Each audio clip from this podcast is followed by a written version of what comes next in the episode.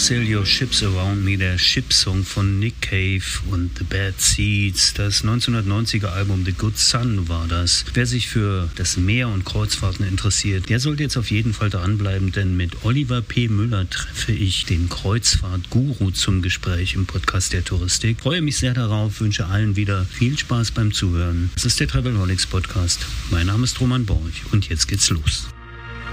Hör dich schlau mit Travelholics, dem Podcast für Reiseexperten. Denn wir reden mit den Profis.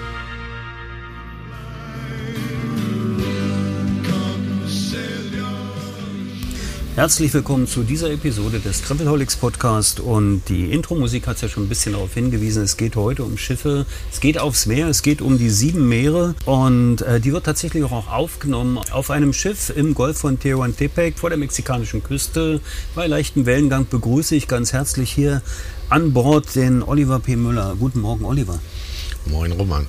Du bist äh, mein Lieblingsgast auf dieser Reise und in dieser Episode sowieso. Vielleicht machen wir sogar zwei, weil ich glaube, du hast echt viel zu erzählen. Du bist die lebende Wikipedia der Kreuzfahrt. Kann man das so bezeichnen? Also ich mache das Geschäft ja jetzt relativ lange. Mir ist vorhin auch aufgefallen, als ich in der Vorbereitung mal geguckt habe, ähm, erste Kreuzfahrt ist 40 Jahre her und professionell, dass ich äh, zum ersten Mal auf der Messe, der Leitmesse in Miami war, ist 25 Jahre her. Also insofern ist jetzt dieses Jahr 2023 tatsächlich auch eins, was so ein bisschen so Milestones in, im, im Leben darstellt. Und äh, ich habe halt sehr früh als Kind schon angefangen, mich zu interessieren für das Thema. Ich habe vor allem die französischen Transatlantikliner mit ihrer opulenten Art Deko-Einrichtung haben mich irgendwo so da reingezogen. Ähm, das war so was, was mich halt total beeindruckt hat. Und äh, so bin ich dann irgendwie äh, nach dem äh, Politikstudium irgendwo da hängen geblieben bei dem Thema. Und ähm, habe halt eben sehr viel Spaß, irgendwie mit dem Schiff auf dem Wasser zu sein und einfach so diese Weite zu haben und, und äh, diese, diese Atmosphäre, die man halt so nur auf dem Meer erleben kann. Das ist ja die emotionale Seite. Die rein, sag mal, faktische Seite ist ja so, dass du so ziemlich alle Schiffe kennst, die was mit Kreuzfahrt äh, zu tun haben und auf den Meeren unterwegs sind. Ich habe mal gelesen, ein Drittel des Jahres bist du auf dem Meer. Welche Schiffe kennst du eigentlich nicht? Ach, das ist eine gute Frage. Also, ich sag mal, heute haben wir es ja relativ einfach im Vergleich zu früher, weil die Reedereien bauen ja heute so Typenschiffe. Und da gibt es dann nicht nur eins von, sondern manchmal zwei, drei, vier, fünf, sechs. Das ist natürlich einfach. Da kennt man dann vielleicht nicht jeden, jedes äh, einzelne davon, aber wenn man eine Schiffsklasse kennt, kennt man sie im Prinzip. Ähm, und äh, da die Produkte ja meist standardisiert sind, ist das, ist das relativ einfach. Als ich angefangen habe, war das ja deutlich komplizierter, weil halt viele Reedereien einfach gar keine Neubauten hatten, sondern umfunktionierte Transatlantic-Liner oder umfunktionierte Liner, die irgendwelche anderen Teilstrecken auf der Welt bedient haben. So hatte jeder ja irgendwie was Individuelles und, und äh, ein individuelles Produkt. Ähm, und äh, das ist heute viel, viel einfacher zu erfassen, weil der Markt ja am Ende von vier großen Konzernen, davon drei börsennotiert dominiert werden, die halt sehr, sehr standardisierte Produkte hat. Äh, und äh, da kann man sich dann daneben doch sehr auf das konzentrieren, auch was neu kommt und, und, äh, und was, was halt eben nicht in diesem, in diesem Raster drin ist, weil ich glaube, das macht halt die Branche so spannend, dass wir einmal so dieses Wachstum haben innerhalb dieser drei Konzerne, die vor allem ja in, in, in Masse und Größe wachsen und kleinen Boutique-Produkten, die zum Teil auch jetzt in großer Zahl neu auf den Markt kommen, die genau den umgekehrten Trend machen und Schiffe kleiner 200 Leute auf den Markt bringen. Und äh, das ist, glaube ich, wieder, wieder ein ganz spannender Aspekt und es macht auch wieder Spaß, äh, weil man halt eben nicht vorher schon das Menü und das Ganze schon mal kennt und, und schon ein paar Mal halt gesehen und gegessen hat.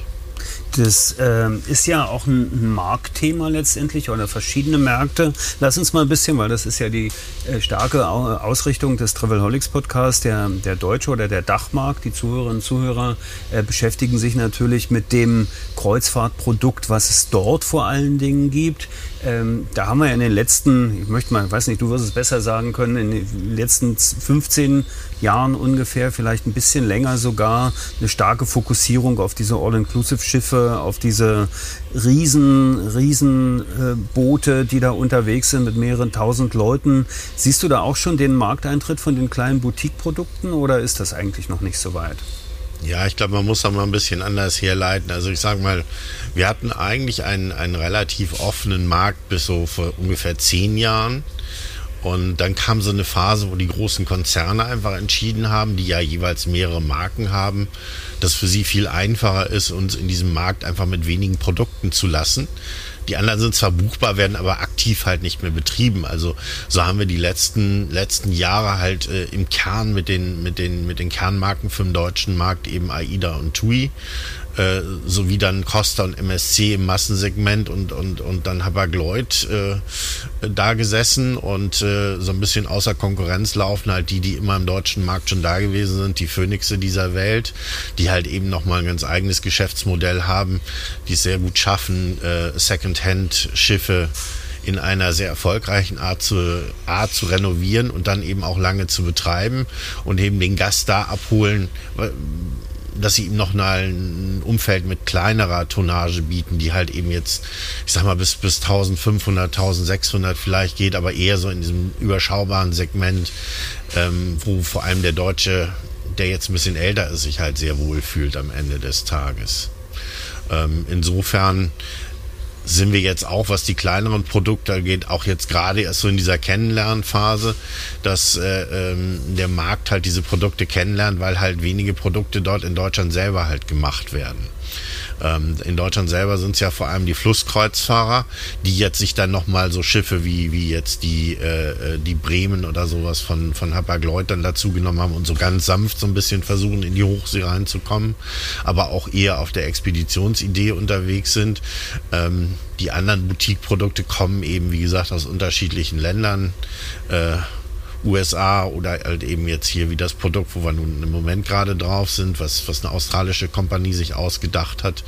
Ähm, da dauert das immer ein bisschen, bis die dann in Deutschland angekommen sind, weil die natürlich erstmal dann die angelsächsischen Märkte abklappern, bevor sie sagen, wir gehen jetzt in den Markt, äh, wo die Sprache eine andere ist. Ähm, bei uns wird das vor allem in der Spitze dann bei den Nischenreisebüros betrieben, die das können. Und die machen schon auch signifikante Buchungen, weil sie eben diese Kunden haben, die genau in dieser Spitze unterwegs sind. Die Kunden sind auch neugierig und wollen auch gern mal andere Sachen sich angucken. Ähm, aber in der Breite, glaube ich, wenn man im deutschen Reisebüro in der Breite fragt, ist es nicht bekannt, sondern es sind halt die Kreuzfahrtspezialisten, die gerade auch in dem gehobenen Segment verkaufen. Die haben dieses Portfolio immer für ihre Kunden. Aber in der Breite dauert das, glaube ich, noch ein bisschen, bis das kommt.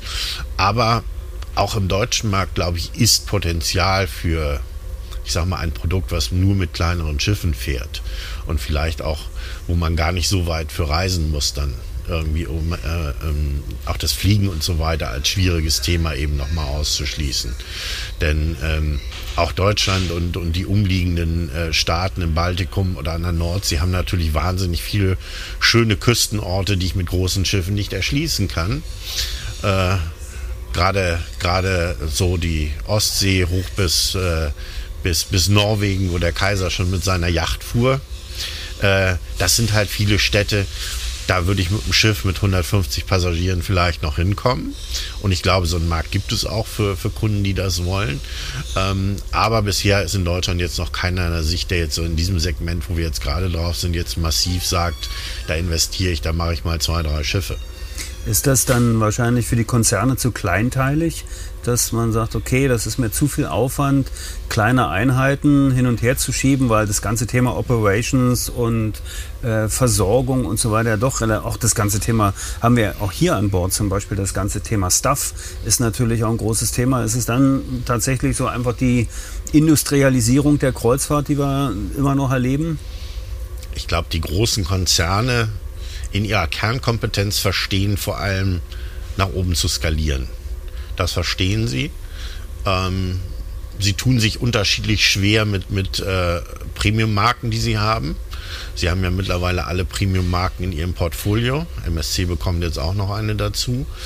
Ähm, und äh, verstehen das Prinzip unterschiedlich gut äh, weil sie halt eben von einem Prinzip kommen, das mit Masse äh, Schiffe betreibt, das davon ausgeht, dass Schiffe immer voll fahren, weil wir auch in den USA ja ein anderes Entlohnungssystem an Bord haben, was ja sehr, sehr stark Service- und Trinkgeld basiert ist, wie wir es auch an Land in den USA kennen. Und insofern äh, ist es natürlich schwierig, ein, ein Luxusprodukt zu etablieren in einem Markt, äh, wenn ich sage, äh, ich will gleichzeitig das Schiff voll machen. Luxusprodukte muss ich ja eher in einer Form konzipieren, dass ich sage, es hat einen gewissen Preis und es reicht mir, wenn ich 75 Prozent erreiche. Und es ist halt keine Lösung, am Ende diesen Preis immer weiter runterzusetzen, weil damit kann ich auf, am Ende weder das Produkt noch halt eben auch die gewünschte Zielgruppe erreichen. Ähm, und damit tun sich einige schwerer als andere. Ich sag mal, Royal Caribbean mit seinen Marken Silver Sea Hapag-Lloyd löst das etwas besser. Seaborn äh, im, im, im Carnival-Konzern etwas schwieriger. Bei ähm, den Freunden äh, von, äh, von Norwegian Cruise Line Holding ähm, die schlagen sich da eigentlich ganz gut mit ihren beiden Premium-Marken, Oceania und dann eben ganz oben im Segment Regent. Und bei MSC werden wir jetzt sehen, was passiert, wenn das neue Schiff kommt. Äh, das sieht auf dem Papier sieht das alles sehr, sehr gut aus. Ähm, ich glaube, es steht und fällt aber am Ende auch darin, dass man eine gewisse Preisintegrität hat und im Zweifelsfall halt den Mut hat, auch mal ein halbes Jahr oder in der Einführungsphase durchaus auch ein, zwei Jahre halt eben nicht voll zu fahren, um dann sozusagen das Ding nicht mit dem Massenmarkt wieder voll zu machen irgendwie, weil das ist nicht die Idee. Die Idee bei diesen Konzernen ist ja auch, dass ich eine Palette habe, dass ich einen Kunden mal abhole, der kommt in jüngeren Jahren, irgendwie geht auf das Massenmarktprodukt, hat riesen Spaß, irgendwann sagt er, ach Mensch, das ist mir auch zu groß und zu rummelig. Ich gehe jetzt mal auf die vier Sterne Premium-Marke rüber, die ist ein bisschen kleiner, die fährt ein bisschen anspruchsvollere Routen und äh, irgendwann sagt er dann, ach Mensch, das ist mir jetzt auch zu groß, ich gehe jetzt mal auf das Luxusprodukt. Die sind auch mal über Nacht im Hafen. Und von da an, äh, äh, da komme ich dann irgendwann an am Ende des Tages und gehe dann noch mal runter in noch kleineres Produkt und so weiter. So ist so ein bisschen das Ganze. Ähm, und wir haben natürlich heute auch Kunden irgendwie auch jetzt, die jetzt gar nicht von, von dieser, dieser Massentourismus-Seite kommen, die auch sagen, obwohl sie jünger sind, irgendwie, ähm, ich will gar nicht so viele Leute um mich haben oder sowas. Das ist ja ein, auch ein soziales Thema, ne? dass wir die, ja? die Thematik der Singualisierung haben, ein Stück weit in der Gesellschaft, die dann natürlich ebenfalls, wenn ich schon äh, individuell sein möchte, auch wenn ich teilweise nur denke, ich bin es, aber dennoch gibt es ja immer so diese kleinen Kennzeichen, sich irgendwie abzugrenzen. Da bieten diese Nischenprodukte, wie du sie nennst, von mir aus auch Boutique-Produkte, erstmal noch eine Möglichkeit, sich irgendwie zu anders zu kategorisieren und nicht mit der, mit der großen Masse mitzuschwimmen. Ne? Ja, und sie bieten halt eben auch eine Möglichkeit, also ich sage mal, es gibt halt eben auch viele Leute, die vom Mindset halt sagen, ich möchte lieber ein Produkt, wo ich vorab alles bezahlt habe und habe dann irgendein verlässliches Umfeld, in dem kann ich mich bewegen ähm, ich habe das Internet dabei, ich kann eventuell auch arbeiten an Bord und so weiter. Ähm, äh, wir haben ja so gerade auch äh, bei Jüngeren jetzt irgendwie so mehr diese, diese Ungebundenheit, was der Arbeitsplatz angeht. Ich glaube, das wird in Zukunft auch noch mehr Leute auf solche Schiffe dann äh, bringen am Ende des Tages. Äh, Im Moment sind es halt vor allem so die, die Generation, äh, äh, ich sag mal, unserer Eltern noch, die alle gut verdient haben, lange gearbeitet haben und äh, das trifft eben auch nicht nur für den Dachmarkt zu, sondern offensichtlich, wie wir hier an Bord sehen, auch für Australien und solche Märkte, die eben viel Geld verdient haben in ihrem Leben und auch gerne das jetzt ausgeben und sich gerne die Welt angucken. Und das ist ja auch schön so, dass, dass wir ja diese, diese, diese, äh, diese Generation so haben, weil wir sehen ja, wenn man sich nicht mit der Welt auseinandersetzt, dass das manchmal irgendwie so in ganz komische Theorien abgleitet. Ja das, äh, die Themen Remote Work und Vocation, die du gerade so angesprochen hast, die werden ja in der Branche auch, auch aufgrund des Fachkräftemangels immer neue Offerten zu machen an, an mögliche Mitarbeitende ähm, heiß diskutiert. Gibt es eigentlich, also ich glaube, MSC hat sowas auch mal angeboten in der Pandemiezeit, dass man, dass man auf dem Schiff zum Arbeiten konnte. Ich weiß gar nicht, gibt es Reedereien, die tatsächlich solche Produkte entwickeln? Nö, nicht wirklich. Also ja. das ist... Äh man muss ja immer noch gucken, also im Kern steht und fällt es ja für jemanden, der am Bord arbeiten möchte. Das ist ja durchaus was, was ich halt auch mache, weil ansonsten wären längere Touren einfach absurd, weil, weil man eigentlich die Zeit nicht hat, sondern die Zeit ist nur dadurch gerechtfertigt, dass man derzeit eben auch vieles an Bord abarbeitet, irgendwie, was man so gerade auf dem Tisch hat. Ähm, es steht und fällt ja mit der, mit der äh, Internetverbindung, die man an Bord hat. So, die kann ich im Massenmarkt weitgehend kaufen und in solchen Produkten ist sie inklusive und da, wo sie inklusive ist, muss man natürlich auch mal gucken, dass die Bandbreite stimmt, dass man halt eben was machen kann. Also ich sag mal, äh, man soll da zumindest in der Lage sein, seine Telefonate und sowas entgegenzunehmen über WLAN-Call und so, damit das funktioniert, dass man auch auf solchen Produkten normal arbeiten kann und auch normale Dinge abwickeln kann. Und das funktioniert heute eigentlich relativ gut, egal ob ich es kaufe oder ob ich es umsonst habe. Ähm, es ist bei, bei den meisten Produkten so, dass wir beim Internet schon auf einem sehr guten Punkt sind. Wir werden jetzt sehen, ob äh, mit, der, mit dieser Skylink-Technologie nochmal eine signifikante Verbesserung kommt. Aber wir sind heute schon am Punkt, wo das wunderbar funktioniert. Also ich kann mich noch erinnern, so vor 15, 15 Jahren war das wirklich so, dass man auf solchen Touren dann wirklich partiell gar nichts hatte und dann runter musste und sehen musste, wie man in den Ländern jeweils dann in Internetcafé kommt. Dann gehst du in ein Internetcafé in Peru und versuchst dann deine E-Mails von Yahoo abzuholen. Genau, ja, ne, ja schon vom eigenen Server, ja. aber irgendwie, äh, das ist dann auch schwierig, weil das sind dann halt eben keine zwei, drei E-Mails, sondern von ein paar Tagen können da durchaus schon mal eine Menge sein und ähm, ja, es ist heute halt so, dass man auf viele Dinge einfach auch ein bisschen, bisschen mehr. Aber das Produkt, so nehme ich es mit, gibt es an sich noch nicht. Der Fokus ist schon auch äh, stärker Richtung Leisure und, und Expedition. Vielleicht auch ganz interessant, ähm, gibt es nach, äh, nach deiner Warn oder in deiner Wahrnehmung tatsächlich so eine Kundenwanderung von, vom Massenprodukt zum, äh, zum äh, Boutique, zum, zum exklusiveren Produkt oder sind das zwei relativ getrennte Märkte? Na, ich glaube schon. Also ich sag mal, die grundsätzlich sind ja alle Reedereien gewachsen, in der Form, dass ihre Schiffe immer größer wurden. In diesem Prozess ist es ja dann so, dass mit größeren Schiffen man A ein neues Publikum erschließt, B sich aber auch entscheidet, wer vom alten Publikum diesen Weg mitgeht oder dann eben irgendwie sagt, ich bleibe auf den kleineren Schiffen oder ich gehe vielleicht ganz woanders hin. Das sind ja immer so diese Prozesse, die kommen. Das ist also eklatant, vor allem bei AIDA mit diesen großen Sprüngen, äh, wo der wo der Neubau ja, ähm, äh, ich sage mal Nova Cosma, das ist ja, ich glaube, verglichen mit der mit der äh, Sphinx-Klasse ja fast dreimal, ich sage ein bisschen weniger als dreimal so groß. Das ist schon ein Unterschied. Ähm, und ähm, ich persönlich finde die großen Schiffe eigentlich gar nicht so schlimm, ähm, weil sie heute was tun, was man lange nicht getan hat. Sie gehen davon aus, dass eben nicht alle Leute zur gleichen Zeit am gleichen Ort sind.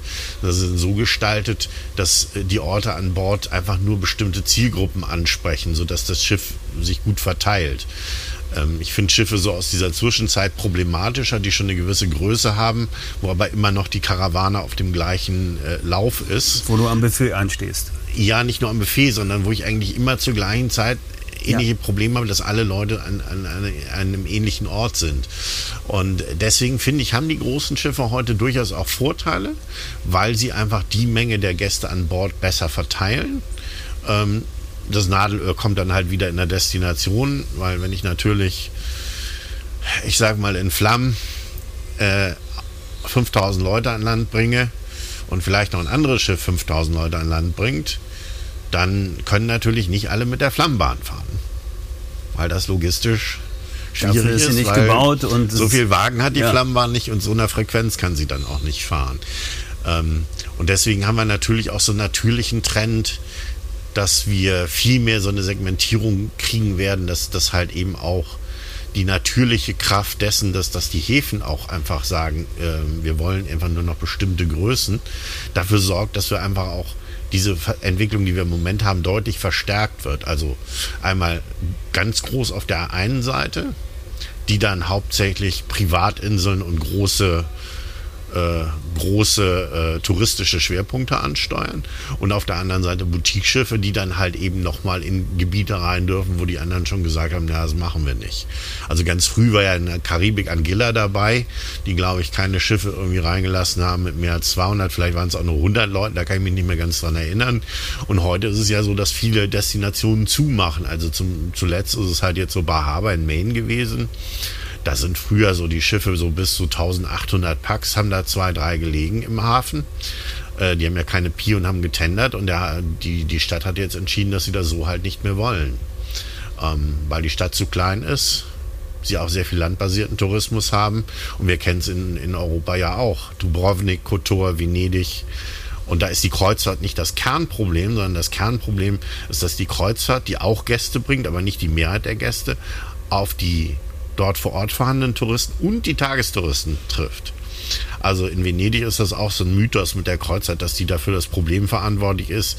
Ähm, wer Venedig mal sehen will, wo das Problem liegt, der soll da einfach mal morgens früh sich an den Busbahnhof stellen und an den Bahnhof und sehen, was da an Tagestouristen reingeschafft wird. Das ist ein Vielfaches auch von dem, was Schiffe dann tun am Ende. Das ist nur ein Teil des ganzen Problems. Kotor das gleiche, der enge Fjord, nicht? Da wechselt man sich ja mittlerweile ab. Zwei kommen morgens früh und gehen dann mittags wieder raus und dann kommen die nächsten zwei, die dann mittags äh, das machen. Aber das ist auf Dauer natürlich dann auch kein Erlebnis mehr. Und deswegen setzen ja gerade die großen Reedereien auch mehr und mehr auf diese Privatdestinationen. Also das fing ja mal an mit den kleinen Inseln in der Karibik, äh, Great Stirrup Cay ähm, und Little Stirrup Cay, heute bekannt als Coco Cay, bei den beiden großen die mal ganz, ganz zauberhafte Inseln waren, wo man mit kleinen Tendern an Land gesetzt wurde. Da konnte man im Liegestuhl liegen, konnte mit so einem, weiß ich nicht, so einem äh, Wasserbike auf dem Wasser fahren und, und irgendwie vielleicht nochmal irgendwie, was weiß ich, eine kleine Kleinigkeit vom Grill essen. Das sind heute fast große Themenparks geworden. Genau, du ähm, hast dann den Robinson Park und du hast das totale Beach-Feeling. Genau. Äh, und jede Insel heißt eigentlich Bacardi Island. Ne? Genau. Und der, der, der Gegentrend dazu dann wieder ähm, jetzt äh, Ocean Key, was, was MSC jetzt gerade gestaltet. Das ist ja eine Insel, äh, auf der vorher irgendwelche äh, Sande oder irgendwas abgebaut wurden, die eigentlich gar nicht mehr als Insel vorhanden war, die jetzt komplett renaturiert wird und so angelegt ist, dass sie eben nicht auf diese ich sag mal, äh, Süßwasser-Schwimmbecken und sonstige Sachen setzt. Äh, äh, zwar auch ein bisschen segmentiert, dieses, dieses äh, Yachtclub-Konzept, was MSC auf dem Schiff hat, wo man ein bisschen in einem abgeschlossenen Bereich ein bisschen besseres Produkt bekommt. Der hat da auch einen abgeschlossenen Bereich. Aber ansonsten ist die Insel schon eher als Karibikinsel konzipiert und, und darum versucht man auch einen Riff wieder anzusiedeln und so weiter. Das ist schon, schon ganz spannend vom Trend. Ist es eigentlich so, dass der Vertrieb lass uns mal ruhig im deutschsprachigen Raum bleiben. Haben die eigentlich Chancen, die Produkte und die äh, Kundengruppen mitzusteuern oder ist das eigentlich komplett der Schwerpunkt der Produzenten? Ich glaube schon, also die Spezialisten im Bereich Kreuzfahrt können das. Ähm, weil die kennen sich halt über Jahre damit aus und, und wissen natürlich auch, wie sie die Produkte bekommen, die jetzt so aktiv nicht mehr massiv im Markt äh, verkauft werden. Denn ähm, in der Zeit, wo ich äh, ja professionell angefangen habe, war ja gerade von den amerikanischen Brands doch einiges sehr populär, unter anderem Celebrity Cruises und so weiter, die damals äh, als Royal Caribbean ein eigenes Office in Deutschland hatten und so weiter. Ähm, Schwieriger wird das halt in der Breite der Reisebüros. Ich glaube, wenn ich heute in ein normales Reisebüro reinkomme, dann wird mir halt in erster Linie TUI oder AIDA angeboten. Ähm, wenn ich was, was Exklusives will, vielleicht noch Hapag-Lloyd. Mit Glück dann noch mal ein bisschen Phoenix. Und wenn ich halt äh, irgendwie signalisiere, sehr preissensitiv bin, dann wird mir vor allem sehr wahrscheinlich Costa und MSC angeboten. Das war es dann.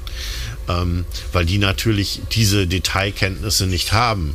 Und natürlich die Hürden bei allen, die jetzt keine eigenen Büros mehr in Deutschland unterhalten, von den ausländischen äh, Reedereien deutlich höher sind schwieriger, Gruppen, Gruppen zu machen, weil ich halt irgendwo anrufen muss, ein Callcenter in England anrufen oder irgendwas. Also das macht es du, durchaus im Vertrieb natürlich deut, deutlich. Welche, welche Chancen hätten denn Reisebüros, äh, sich da irgendwie aufzustellen? Gibt es die Chancen oder ist das, ist das verteilt? Na, ich glaube, im Moment sind halt eine Menge Chancen da, weil halt eben auch durch diese, diese, diese Tendenz, dass, dass halt eben die, gerade AIDA halt sehr stark auf große Schiffe setzt, und, ähm, und, und auch bei TUI halt sozusagen eben ja auch der Ten, die Tendenz da ist, eher, eher größere Tonnage zu, zu fördern ist, ist eine Nische immer da und, und ähm, man merkt ja dann auch, ob der Kunde das weiter mitmacht. Wenn ich einen Fan habe, der von der Reederei der Fan ist, brauche ich mir keine Sorgen machen. Wenn ich aber merke, dass jemand, der macht gerne Kreuz hat und der springt mir so langsam ab, weil ähm, er sagt, ähm, das ist mir dann zu viel deutsche Gäste auf einen Haufen in, in diesem Betrieb, ähm, dann muss ich mich halt selber mal schlau machen, was es da so gibt. Und, und ähm, da sind halt eben Produkte wie Phoenix auch halt eben nicht jedermanns Sache, ähm, weil das halt ein sehr klassisches Produkt ist. Ähm, dafür gibt es Kunden, aber für das klassische Produkt muss man halt eben auch gemacht sein. Und es ist halt viel einfacher für Leute, die halt noch so wie ich auch früher klassische Produkte kannten, da drauf zu gehen, als Leute, die jetzt jung oder jünger sind und noch keine Erfahrung mit Schiff haben, deren Erwartungen ja schon so ein bisschen eher an modernen Resorts ausgerichtet sind, die halt dann doch nochmal ein bisschen anderes Portfolio anbieten. Also ich glaube, für die Reisebüros ist halt wichtig, dass man sich halt selber auch immer schlau macht und äh, die müssen sich ja im Prinzip eigentlich nur mal angucken, was die großen vier eigentlich in ihrem eigenen Portfolio an Marken haben. Da habe ich ja schon mal gleich eine größere Vielfalt. Ne, dass, äh, dass ich jenseits der Marken, die in Deutschland vertrieben werden, das ist ja bei der Carnival-Gruppe ist es ja vor allem eigentlich AIDA und, und Carnival, äh, AIDA, Cunard und, und Costa. Aber man hat eben auch noch Holland-Amerika-Line, wunderschönes äh, sagen wir, vier Sterne Produkt, wo wirklich seit Jahren einfach recht, recht gute Foodqualität ist. Man hat Princess, was man aus dem Loveboat kennt, was eher auch so ein bisschen familientechnisch ist, wie Carnival selber. Carnival selber als, als Cruise Line ist so ein bisschen so ein Hybrid. Äh, ein AIDA-Kunde wird sehr viele Dinge da finden, die er von AIDA kennt, oben im Buffet. Aber er kann da halt eben auch mal die Vorteile kennenlernen, wie es ist, wenn man halt eben den Rest des Schiffs einfach serviertes Essen hat in den, in den meisten Outlets. Also ich glaube, wenn man mal es einfach nur bei dem belässt, wo man sagt, okay, ich gucke mir mal nur von den vier Großen das Portfolio an, habe ich halt schon sehr viele Möglichkeiten, wo ich halt mal ausweichen kann. Bei Norwegian Cruise Line in der Gruppe ist es halt eben auch so. Ähm, mit Oceania und Regent zwei sehr schöne Alternativen, kleinere Schiffe. Äh, auch sehr starker Fokus auf, auf, auf Kulinarik und auf Routen. Ähm, da gibt schon eine Menge, was man, was man erschließen kann, ohne dass man so diesen Pool dieser, dieser, dieser, dieser Hauptplayer verlässt. Ähm, was darüber hinausgeht, da, das kostet dann schon ein bisschen Arbeit. Da muss dann schon auch wirklich einer Interesse dran haben, sich das alles so zusammenzusuchen und zu schauen, wie er dann dahin kommt. Denn wie gesagt, äh, viele interessante Produkte, wie auch sowas Neues wie Virgin, die spielen natürlich jetzt erstmal die angelsächsischen Märkte durch ähm, USA, UK und dann Australien, weil sie es dann natürlich deutlich einfacher haben. A, in der Brand Awareness und B, sie müssen am Onboard-Produkt halt nichts machen, weil es ist halt die gleiche Sprache. Aber diese Produkte sind ja nicht abgeschottet. Also ist ja, ist ja auch hier, wir sind hier auf, auf der Scenic. Ähm, das, ist ein, das ist ein Produkt, was natürlich keinen Schwerpunkt in Deutschland hat, aber verfügbar ist, buchbar ist. Ich werde, kann ich schon mal ein bisschen spoilern, ich werde auch äh, wahrscheinlich im Juni, wenn die Eclipse 2 getauft ist, dann nochmal eine längere, äh, eine längere Folge zum Thema Scenic-Kreuzfahrten machen wenn ich mich als deutsches Reisebüro oder im deutschen Vertrieb interessiere und einfach ein bisschen über mein Kernprodukt hinausschaue, über meine äh, Hauptmarken hinausschaue, dann kann ich mich eigentlich ebenfalls gut aufstellen. Und, das, und die, die Unterstützung durch die Reedereien ist ja auch da. Ne? Ja, klar. Also Zinik ist ja ein gutes Beispiel, die ja dafür, dass sie aus dem angelsächsischen Raum kommen, in der Dachregion extrem viel an Support haben. Ähm, das hat man ja auch so im Vorfeld der Reise gesehen. Äh, dass man auch als Gast da direkte Ansprechpartner hat, die relativ schnell dann im Mailverkehr hin und her sind und so weiter, äh, obwohl die Zentrale in Australien sitzt und so. Das ist, äh, ist aber ja eher ungewöhnlich, dass jetzt äh, jemand rechtzeitig das erkennt. Das ist ja wahrscheinlich auch der Tatsache geschuldet, dass Scenic halt eben vom Fluss kommt und halt eben in Europa sehr viele seiner Schiffe hat und insofern sich dann natürlich auch äh, äh, zumindest mit der Region irgendwie dann äh, schon mal mehr vertraut ist als mit dem anderen. Und ähm, äh, man sieht ja auch, dass das dann angenommen wird. Also ich sage mal, das Interesse in den Reisebüros ist ja dann auch da. Und äh, wenn da Mitarbeiter sitzen, die das halt eben auch gezielt bearbeiten, äh, dann äh, kommt man dann irgendwann auch über die, den, den Kern der Spezialisten raus, äh, zu denen, die dann in der Fläche halt generell gut verkaufen können. Lass uns mal in die reine Portalwelt gehen. Da tut sich ja gerade auch ein bisschen. Äh, es gibt einen großen Portalbetreiber aus München, die jetzt announced haben, dass sie das Thema Kreuzfahrten verschärft angehen werden. Wie ist da deine Meinung zu dieser Entwicklung? Ja, Kreuzfahrt ist grundsätzlich immer ein spannendes Thema, weil die Margen doch noch höher sind als natürlich im Normaltouristikbereich. Ähm, aber wir haben halt eben gesehen, dass, äh, dass die meisten großen Portale, die nicht jetzt organisch gewachsen sind, äh, alle auch in ihrem Entstehen sehr, sehr viel Kapital verbrannt haben. Äh, das auch lange wieder freien verdient werden will. Ähm, also insofern aufgrund der Margen ist der Markt interessant. Die Frage ist halt nur, wer schafft es, ihn zu erschließen? Weil wir befinden uns ja auch in einem Umfeld, ähm, das sowohl von Reedereiseite als auch äh, äh, im, im Markt der Portale und so weiter technisch noch auf einem relativ, sag mal, einfachen Stand ist. Die großen Reedereien haben halt äh, in den letzten Jahren nie neue Technologie für ihre Online-Anbindung äh, und so weiter äh, investiert, äh, sitzen also auf ihrer Technologie, die sie sehr früh in ihrer äh, Firmengeschichte mal etabliert haben und immer wieder rangeflickt haben. Ähm, ich habe am Ende dazwischen dann Leute sitzen, die einfach nur äh, Schnittstellen bauen und Daten auslesen und woanders hin ausspielen. Und dann habe ich halt die Portalbetreiber, die mit unterschiedlicher Technologie ver versuchen, das für ihre Kunden umzusetzen. Ähm, das ist jetzt ein Schritt. Das machen sie alle mehr, mehr schlecht als recht. Die einen besser, die anderen schlechter. Ähm, alle, die erfolgreich sind, brauchen daneben halt eben auch doch noch konventionelle Formen äh, der, der, der Newsletter und auch der, der telefonischen Erreichbarkeit, damit es gut funktioniert. Nur ähm, das ist ja noch relativ kurz gesprungen. Also ich sage mal, dann habe ich halt eine Kreuzfahrt gebucht, weil das meiste ist ja nicht paketiert, was in den Maschinen drin ist. Wenn ich paketiere, entscheidet sich auch wieder schnell die Spreu vom Weizen, weil ähm, wenn ich paketiere, muss ich halt gut Flug können, sonst bin ich nie preisinteressant. Weil früher Flugeinkauf immer dazu führt, dass ich einfach viel zu teure Fluganteile drin habe. Das heißt, da sind eigentlich nur die gut aufgestellt, die es schaffen, auch spontan eben günstig zuzuspielen. Und da sind wir wieder beim generellen Thema, was wir auch in der Normaltouristik haben. Ähm, wer als erstes eine Software haben wird, die es schafft zu paketieren in der Software, also ich sag mal, die ähnlich funktioniert vielleicht wie wenn ich einen EasyJet-Flug buche. Also ich kaufe dann die Carnival-Kreuzfahrt und dann im nächsten Schritt werde ich gefragt, möchte ich noch einen Flug dazu haben? Und dann ist das aber auch, werden wirklich Flüge ausgespielt, die gerade preisaggressiv und preisaktuell im Markt sind. Und dann werde ich noch gefragt, ob ich ein Hotel dazu möchte. Dann funktioniert das.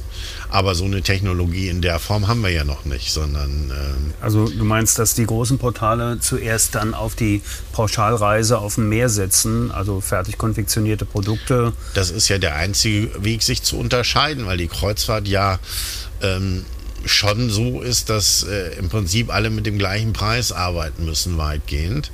Das heißt, wenn ich was anders anbieten will als mein Mitbewerber, muss ich es paketieren. So, und ähm, selbst wenn ich einen anderen Preis bekomme, muss ich es paketieren, um das zu kaschieren, dass es so ist.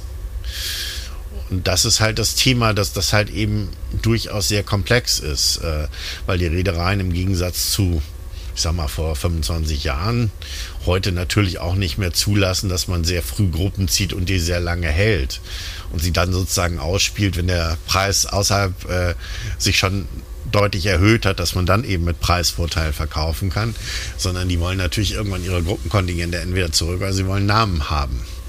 Und äh, ähm, die kann man dann auch nicht so einfach wieder ändern, die Namen. Also insofern ist das schon ein komplexes Thema.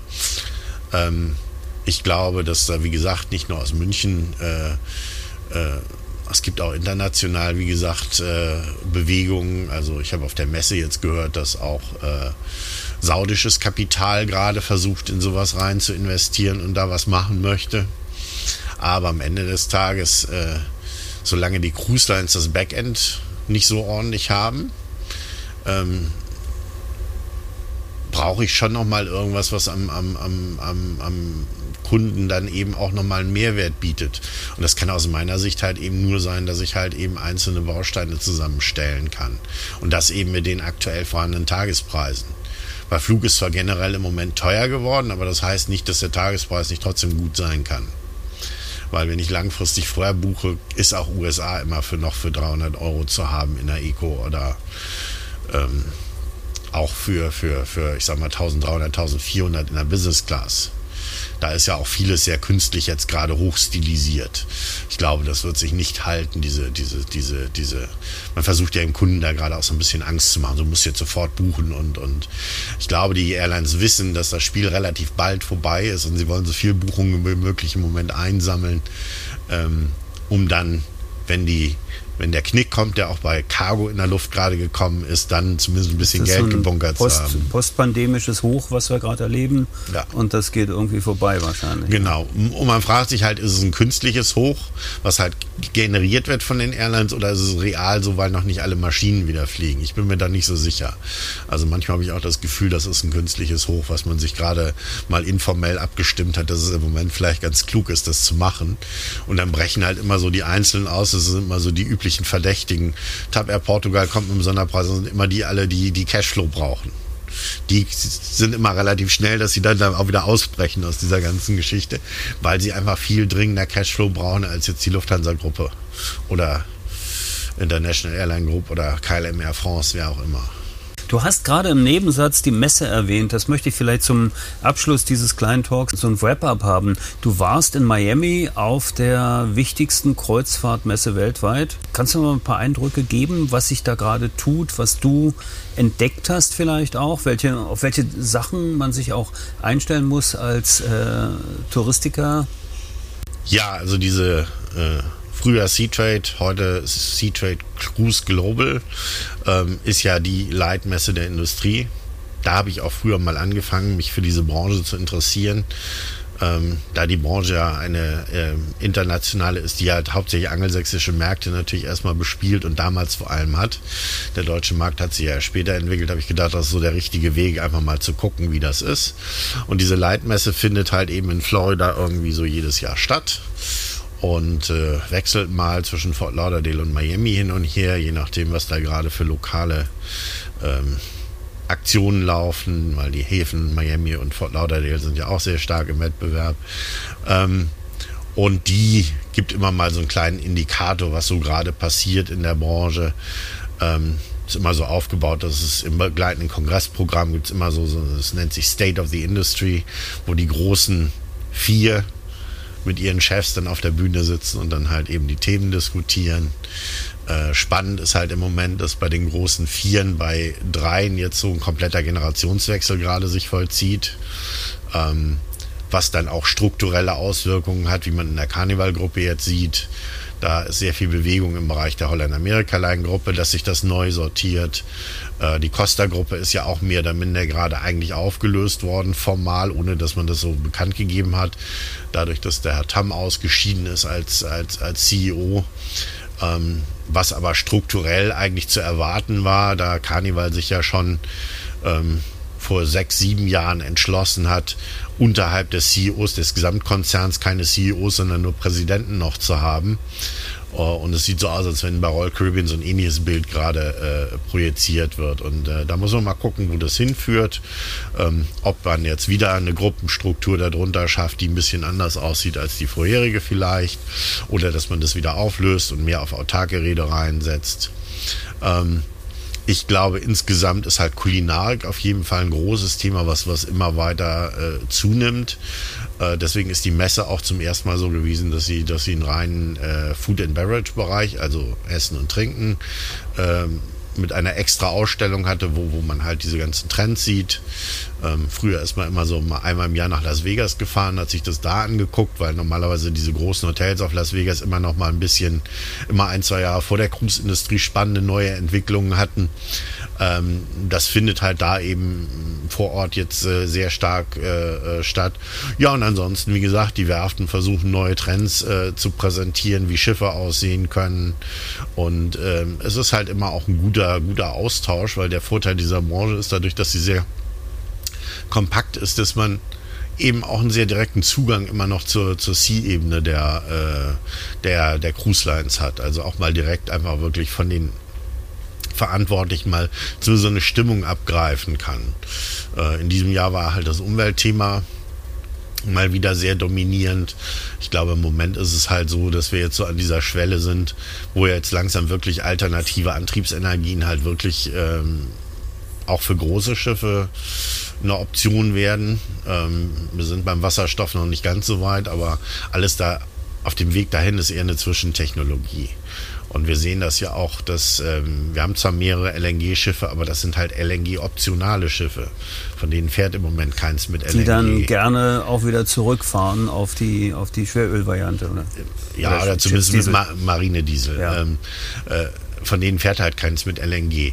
Ähm, das ist so ein bisschen eine Diskussion, die hätte man sich eigentlich ein bisschen anders gestalten müssen. Also diese Industrie will ja gerne auf alternative Treibstoffe gehen, es gibt sie halt nur nicht in dem Maße.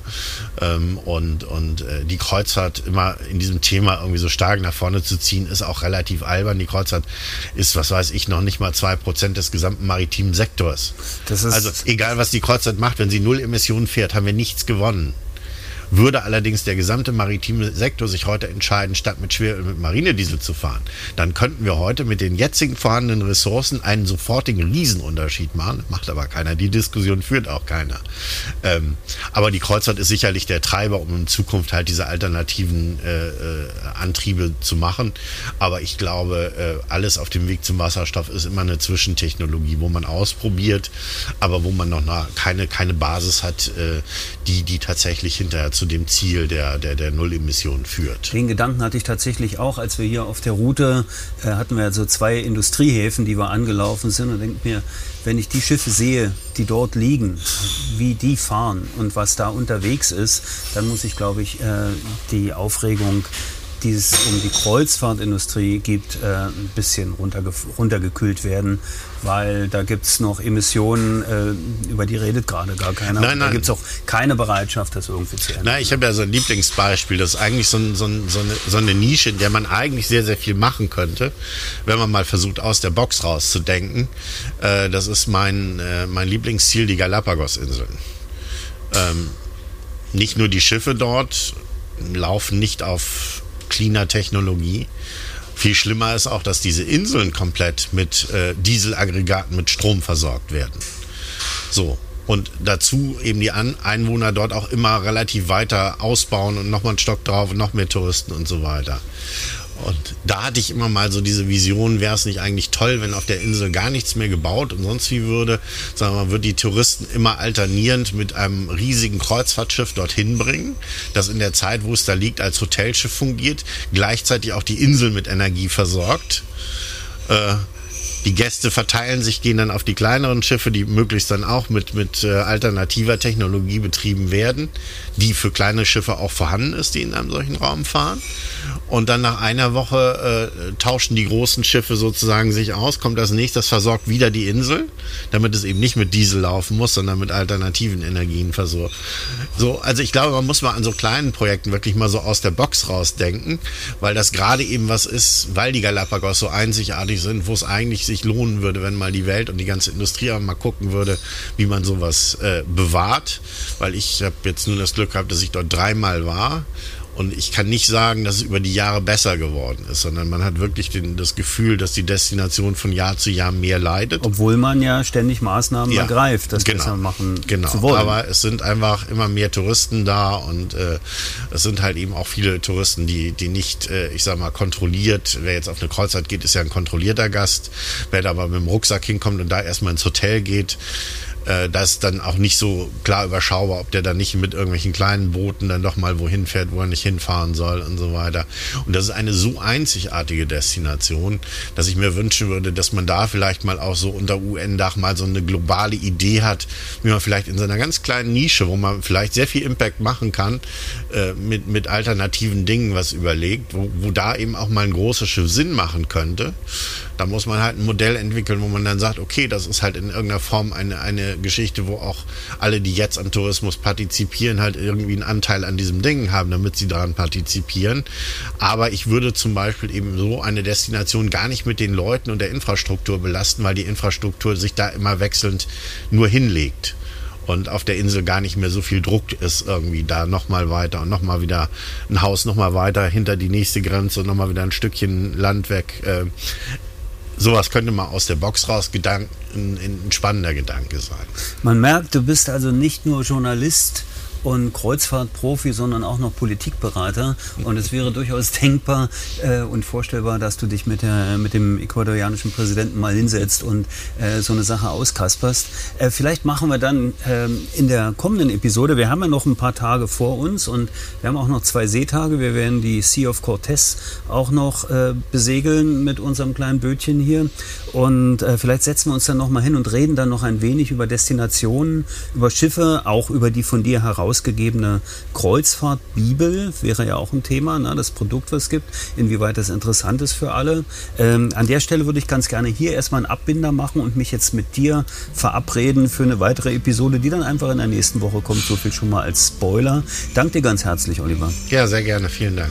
Und allen Zuhörerinnen und Zuhörern danke ich ebenfalls fürs Zuhören in dieser Episode hier Seven Seas, äh, die wir auf dem Pazifik aufgenommen haben. Freue mich auf die nächste Woche, wo es dann nochmal aufs Meer geht und sage Dankeschön. Das ist der Travelholics Podcast. Mein Name ist Roman Borch. Auf Wiederhören.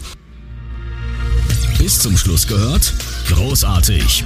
Danke und bis zur nächsten Episode von Travelholics, dem Podcast für Touristiker.